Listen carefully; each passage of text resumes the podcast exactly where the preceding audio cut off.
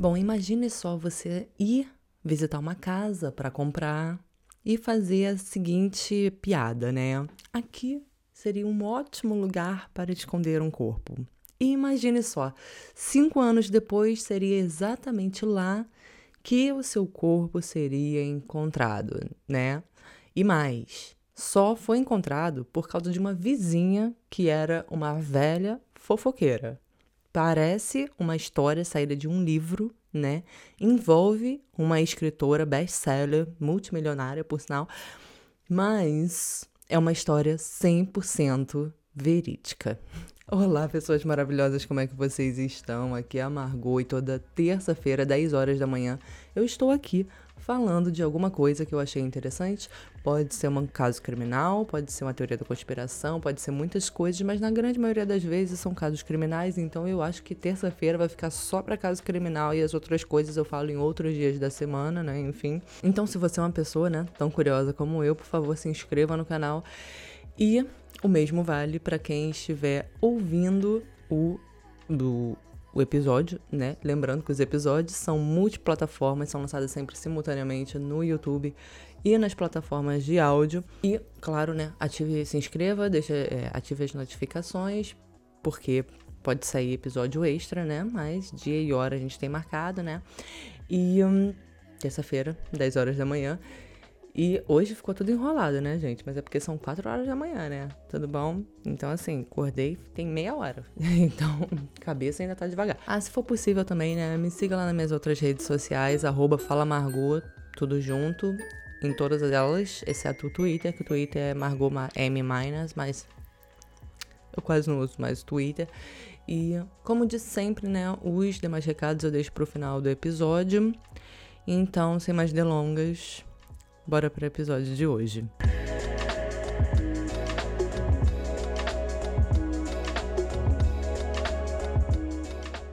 Bom, a Helen Elizabeth Bailey nasceu em 22 de agosto de 1964 em Pontland, na Inglaterra. Ela cresceu lá e desde muito nova ela adorava escrever. Ela dizia que quando ela estava na escola, ela ficava olhando pela janela, né, da sala de aula e pensando em qualquer coisa que não fosse a aula, não é mesmo? E quando ela chegava em casa, ela escrevia páginas e mais páginas do que ela tinha presenciado na escola, né, o que tinha acontecido na escola, porque de acordo com ela, abre aspas, quem tinha feito o que para quem, porque ela mesma não fazia parte da ação, né? Fecha aspas. Mas, mais tarde, ela se formou em fisiologia na Thames Polytechnic, em Londres. Ela queria ser uma cientista forense, mas acabou mudando de carreira e começou a trabalhar com é, mídia, né, marketing, é, em campanhas de licencia licenciamento e marketing. Entre essas campanhas, né, estavam, por exemplo, os anjinhos, não sei se vocês lembram desse desenho, tava tipo o Garfield, personagens da Nintendo e por aí vai, né? Quando ela estava trabalhando lá, ela conheceu o chefe da empresa de licenciamento, o John Seinfeld. Não, Seinfeld, né? Seinfeld é a série. O, som, o John Seinfeld e eles se casaram em 1996. Anos depois, ela retomou o antigo amor dela pela escrita, né? E em 2008, ela publicou o seu primeiro livro, Electra Brown, Life at the Shallow End. Na é, verdade, né, esse foi o primeiro de uma saga de cinco livros e o público-alvo né, desses livros eram as adolescentes, né? Tanto que em 2010 ela foi indicada ao prêmio Rainha do Adolescente. Mas ela não parou por aí e no fim, né, ela teve 22 livros publicados, incluindo livros para crianças e contos, né, enfim. Em fevereiro de 2011, ela teve uma grande perda. O marido dela, o John, acabou se afogando, né, enquanto eles é, estavam de férias em Barbados. é, em outubro daquele ano, ela conheceu um viúvo, pai de dois filhos adultos já, que se chamava Ian, Ian Stewart. E eles começaram um relacionamento. Mas isso não significava, né, que a Ellen tinha superado a perda do John. Ela manteve um blog e uh, ela relatava nesse blog, né, a vida convivendo com luto. E em 2015 ela converteu esse blog em um livro. E esse livro se chamava When Bad Things Happen in Good Bikinis. Na tradução livre, quando coisas ruins acontecem em bons biquínis. Bom, né? Na verdade, a Ellen e o Ian se conheceram exatamente através do blog dela porque ela falava sobre o luto e tal, né, como conviver com luto e tudo mais, e o Ian também estava passando por esse processo. Então eles acabaram se aproximando exatamente por causa disso. Depois de um tempo, eles decidiram ir morar juntos, né?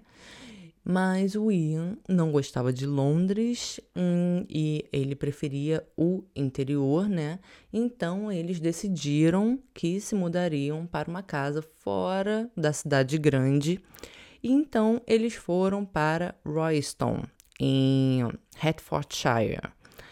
Então, na casa, né, acabaram morando a Ellen, o Ian, os dois filhos dele e o cachorro da Ellen, o Boris, que na verdade era o cachorro do John, mas aí ficou com a Ellen, né?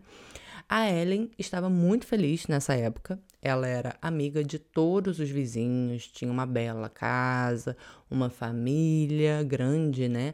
Uma ótima situação financeira, tinha ficado noiva do Ian. É, ela estava vivendo, né? O sonho, mas se não tivesse dado merda, eu não estaria falando dela aqui nesse canal, não é mesmo? Então vamos lá. Em 15 de abril de 2016, a polícia recebeu uma ligação do Ian declarando a Ellen como desaparecida.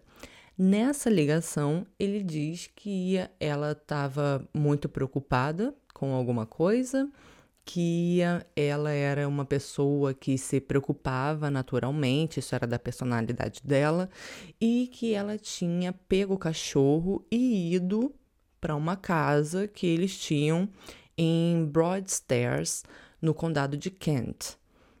Isso teria sido no dia 11, mas desde então ninguém tinha tido notícias da Ellen. Ele disse que o irmão dela tinha ido até essa casa, mas não tinha visto nenhum sinal dela por lá ou nenhum sinal do Boris, né, do cachorro. A polícia começou a procurar rastros da Ellen, mas não encontraram absolutamente nada. Nenhuma movimentação no e-mail, no telefone, cartão de crédito, débito, absolutamente nada. A única pista que eles tinham era um suposto bilhete da Ellen é, e que ela teria deixado esse bilhete pro Ian avisando que iria para essa casa, né, focar no livro, enfim. Quer dizer, eles tinham não, né? O Ian tinha dito que ela tinha deixado esse bilhete.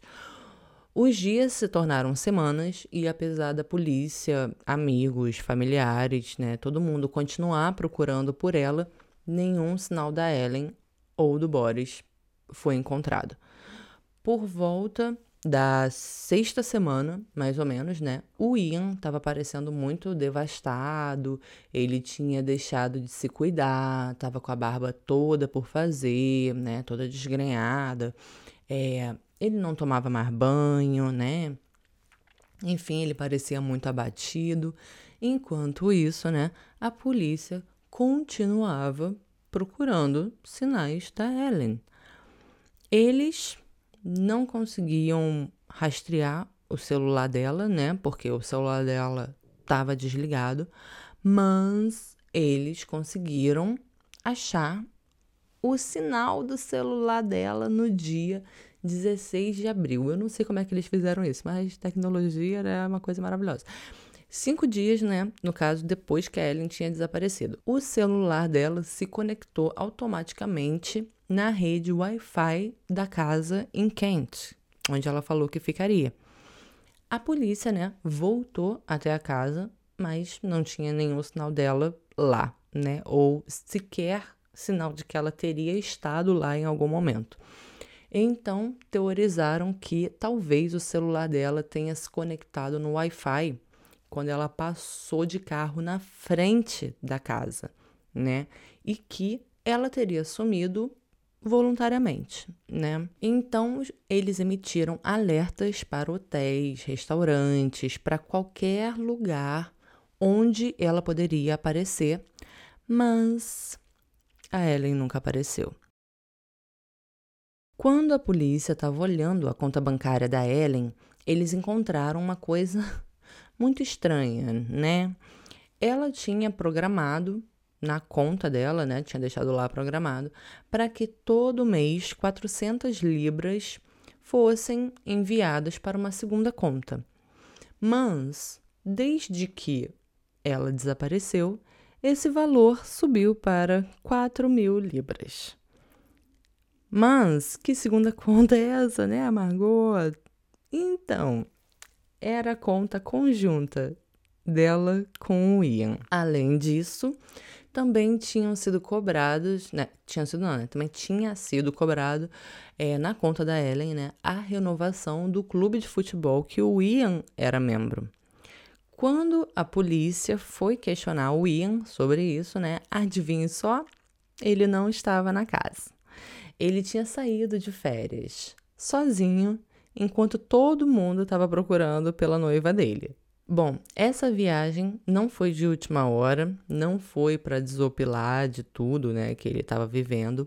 Essa era uma viagem de duas semanas que já estava planejada para ele e para Ellen há meses. Mas ele foi sozinho, sem a Ellen. Com esse comportamento estranho do Ian, né, e essas movimentações na conta da Ellen, a polícia decidiu que é, iria mudar a investigação né, de pessoa desaparecida para suposto homicídio. Quando o Ian voltou das férias, no dia 11 de julho, a polícia estava na porta dele para avisar que eles tinham mudado a investigação, né? E que ele estava sendo levado em custódia por suspeita de ter participado do sumiço da Ellen de alguma forma. Agora que a investigação tinha mudado, né, a polícia precisava entrevistar toda aquela galera de novo, né? Todo mundo que eles já tinham questionado e tudo mais. Eles tinham que fazer isso tudo de novo. Porque, né, agora, né, eles tinham novas perguntas para fazer, porque agora não era só uma questão de se ela estava desaparecida, né? Era uma questão se provavelmente o Ian tinha matado ela. Nesse ponto, a vizinha da porta do lado, uma senhorinha, né, disse que sim, que ela se lembrava de algo que ela não tinha contado antes.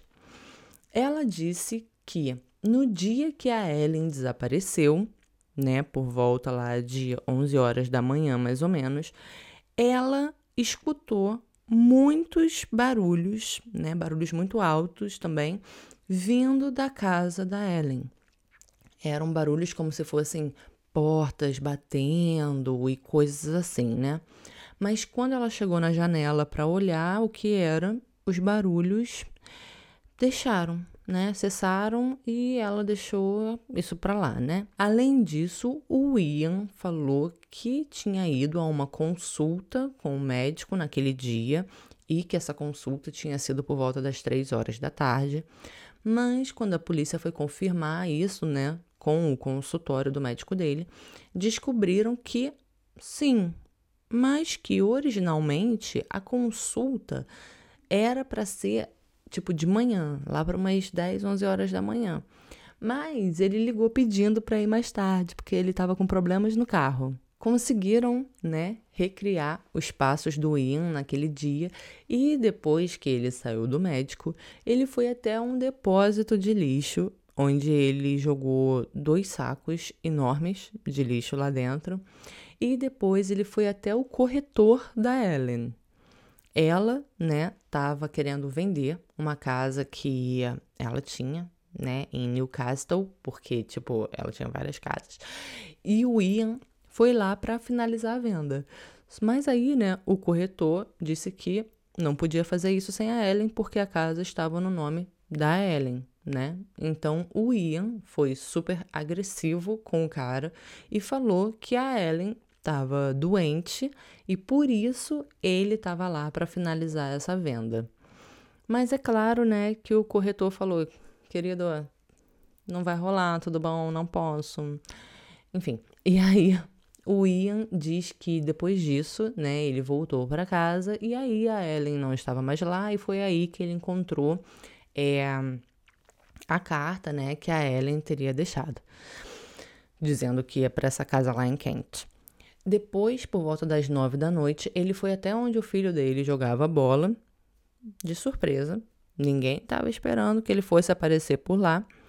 E depois ele levou o filho para comer comida chinesa. Com as suspeitas, né, crescendo, tudo bom, cada vez mais contra o Ian, a ligação, né, que ele fez para a polícia relatando o desaparecimento da Ellen é, tomou um tom assim um tanto quanto estranho, digamos. Na ligação, quando a polícia pergunta as características da Ellen, ele não sabe. Eles estavam juntos há cinco anos e ele não sabia responder a data de aniversário dela, ele não sabia a altura, a cor ou o corte do cabelo dela. Ele não sabia sequer dizer nem a cor dos olhos da Ellen. Beach Please, ela era noiva dele. Tem assim, gente, eu tô com crush eterno no River do Twin Paranormal, que é um, um canal Caça-Fantasma, né? Lá dos Estados Unidos. Enfim, eu tô num crush eterno, eu já sei tudo dele. Como é que ele, que era noivo da mulher, morava junto com ela há cinco anos, não sabia nada. E detalhe, né? Você lembra a carta que a Ellen teria deixado?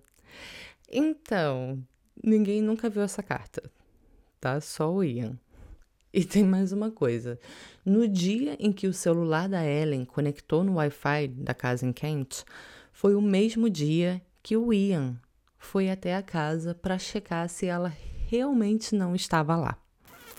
O que levantou a suspeita e a hipótese, né, de ele estar com o celular da Ellen. Não demorou muito, né, para a polícia encontrar um motivo para o Ian querer se livrar da Ellen. Veja lá. Como agora a investigação era de homicídio, eles tiveram acesso ao testamento da Ellen. E adivinha só? Ela tinha deixado tudo que ela tinha pro Ian. E tipo assim, gente, era muito dinheiro. Tipo, muito dinheiro. Na casa dos milhões de libras. Bom, né? No Reino Unido, a polícia só pode manter uma pessoa em custódia por até quatro dias. Depois disso, se não for apresentada uma denúncia formal, a pessoa tem que ser liberada. E o Ian não falou absolutamente nada enquanto ele estava em custódia. Nem sequer para se defender o cara abrir a boca para falar não, não fui eu, nada. Ele não falou absolutamente, eita, ele não falou absolutamente nada. A polícia não tinha um corpo, não tinha uma evidência, não tinha nada, mas eles se lembravam que o Ian estava agindo muito estranho, né, quando ele foi levado em custódia, quando os policiais estavam lá na casa dele, deles, né, dele da Ellen. Então, eles resolveram olhar as imagens das câmeras que ficam né, no corpo dos policiais, né? E, enfim, o Ian não parava de falar da porta da garagem. Ele ficava perguntando quem abriu a porta da garagem, por que, que a porta da garagem estava aberta e essas coisas assim, né? então, assim, os policiais pensaram assim: que, que esse cara tava falando tanto essa garagem? O que, que tá acontecendo? Vamos lá na casa de novo dar uma olhada, né? Eles já tinham ido, mas ele falou: vamos procurar mais a fundo porque isso tá muito estranho. E aí, né? O que, que aconteceu? A polícia foi até a casa, mas era uma casa enorme, né? Como vocês bem devem imaginar. E eles ficaram dois dias com a equipe forense lá. E eles precisavam esvaziar o tanque de água da caixa para ver se tinha alguma coisa lá, né? Para se certificar que não tinha absolutamente nada dentro do tanque de água. Mas a máquina que eles usavam para drenar o tanque, né, era muito alta e ficava ligada durante a noite também. E lembra da velhinha da casa do lado, a vizinha fofoqueira? Então, ela foi até lá para perguntar o que que eles estavam fazendo, porque ela não conseguia dormir com o barulho da bomba que eles estavam usando para drenar a água, né? Aí a polícia então explicou, né, o que, que eles estavam fazendo. E ela falou o seguinte: não se esqueçam de esvaziar a fossa da garagem também, hein? A polícia nem sabia que essa fossa existia, né? Que tinha uma fossa embaixo da garagem. Tipo, o Ian não tinha contado para eles, óbvio. E assim, tá vendo só? Ter vizinhos fofoqueiros pode ter um lado positivo. Na maioria das vezes é negativo, mas pode ter um lado positivo. O carro do Ian estava estacionado em cima do bueiro, né, que dava para essa fossa. Então eles tiraram o carro de lá, abriram o bueiro, né, fizeram um buraco, né, para ter acesso a essa fossa e começaram a procurar na fossa. Em menos de duas horas, eles acharam o corpo da Ellen e do cachorro dela dentro da fossa. E isso foi no dia 15 de julho, três meses depois que ela foi dada como desaparecida. E aí vem a parte triste. Uma autópsia foi realizada e foi determinado que ela morreu por asfixia, mas não puderam determinar se ela estava morta antes de ser jogada na fossa. Ou seja, se ela se asfixiou dentro da fossa ou fora da fossa. Lembrando que o corpo dela ficou lá por três meses, né? Então foi muito difícil de determinar isso. Além disso, encontraram traços de remédios para dormir no corpo dela e ficou determinado que ela estava desacordada, né? Quando ela morreu. E uh, também ficou determinado que o Ian estava colocando esse remédio na comida dela por meses antes de matar ela. Isso reforça né, a ideia de que ela só estaria desacordada mesmo quando ela foi jogada na fossa e ela se asfixiou dentro da fossa. Além disso, o histórico de busca do computador da Ellen tinha a busca né, lá no, no computador assim, é por que me sinto cansada o tempo todo?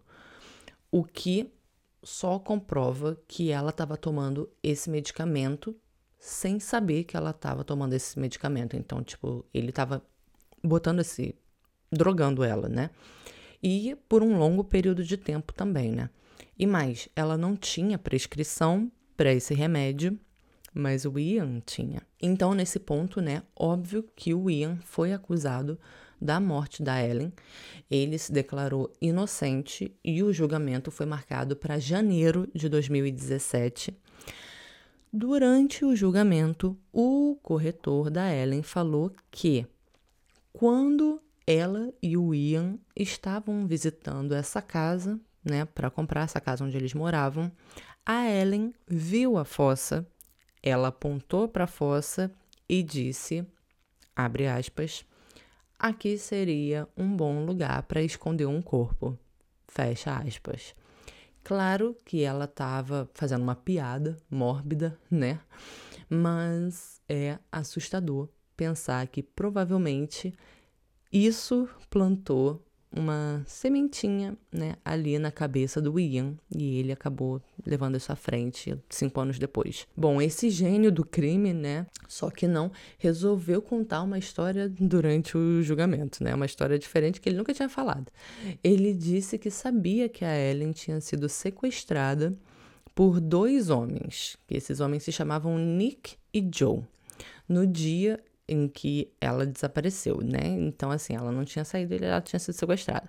Ele disse que esses homens queriam 500 mil libras de resgate e foi por isso que ele foi até o corretor para tentar fechar a venda da, da casa, aquela casa lá que ela estava querendo vender. E que ele não tinha contado isso para a polícia para não colocar a Ellen e o Boris, o cachorro, em risco. Claro que ninguém acreditou nele, né? A promotoria chamou essa versão dele de absurda e continuou com o julgamento, né? Felizmente, o Ian foi considerado culpado em 22 de fevereiro de 2017. No dia seguinte, foi emitida a sentença dele e foi de prisão perpétua com um mínimo de 34 anos, ou seja, ele terá 90 anos quando for elegível para tentar, né, a condicional. Mas se você acha que acabou por aí, não, não sabe nada, inocente. Depois da condenação, a polícia começou a reinvestigar, né, reexaminar a morte da primeira esposa do Ian. Ela se chamava Diane e ela morreu em 2010 e o Ian ganhou um bom dinheiro com a morte dela também. Em 20 de agosto de 2018, ele foi interrogado né, sobre a morte dela. Até então, se acreditava que ela tinha morrido por causa de uma complicação com a epilepsia que ela tinha. Tipo assim, como se ela, ela tivesse. Não é muito claro nas matérias, mas é tipo se ela tivesse batido a cabeça durante uma dessas crises, né? E alguma coisa assim. Mas assim, será que foi mesmo? Não. Em 6 de julho de 2020, ele foi acusado da morte dela também. Era para o julgamento ter acontecido em janeiro desse ano, 2021, mas foi adiado para 8 de novembro, ou seja, no mês que vem, porque ele tá doente. Mas assim, ele continua preso de qualquer forma, cumprindo a primeira sentença. Então, assim, não é da cadeia que ele vai sair, não vai ser por causa disso, né? Tudo bom? Então, ele continua preso, independente de qualquer coisa. No episódio de hoje, eu quero mandar um beijo especial para o Dinho. Obrigada pelo carinho e por estar sempre aqui comentando. Gente, eu nem falei, né? Esse foi o episódio de hoje. Espero que vocês tenham gostado. Comenta aí o que vocês acham. Lembrando que o canal está aberto para membros, então quem quiser e puder apoiar o canal, né, com o Din Din, o link estará na descrição. E também tem o botãozinho de seja membro aqui embaixo, do lado do botão de inscrever-se. Então, por favor, se você não tiver inscrito, se inscreva. E eu quero lembrar também, né, que eu abri um segundo canal, o Fala Margot Light, quase que eu esqueço também. O link estará na descrição por favor, se inscreva lá também, mas principalmente se inscreva nesse canal aqui. E um, me siga nas minhas outras redes sociais, arroba Fala Margot Tudo, Instagram, TikTok, enfim, tudo que. Tudo. E. que mais? Então é isso, né? Um beijo e eu vejo vocês no próximo episódio, ou nas outras redes sociais, ou no outro canal. Ah, eu queria falar me diz aí se vocês gostaram de esse formato mais calmo, mais leve. Porque eu vou falar assim, sinceramente, gostei de gravar de manhã. Porque eu acordo às. Normalmente, eu acordo, antes eu tava acordando às quatro. Agora eu tô querendo acordar às três. Porque aí eu tenho, tipo, algumas horas antes de acordar o Cadu às seis, né? para começar todo o lance de pré-escola e tal. Então, é, para mim é a melhor hora, é a hora que eu consigo me concentrar mais para trabalhar, para estudar, enfim. Então, agora eu tô querendo acordar às três. Então, agora eu tô começando a acordar às três e meia, que eu vou diminuindo meia hora, entendeu? Aí na semana que vem eu já boto meu despertador para as três. Enfim, e eu adorei gravar de manhã. Então, queria saber aí se vocês gostaram. Comente aí, por favor. E agora sim, um beijo e eu vejo vocês no próximo episódio.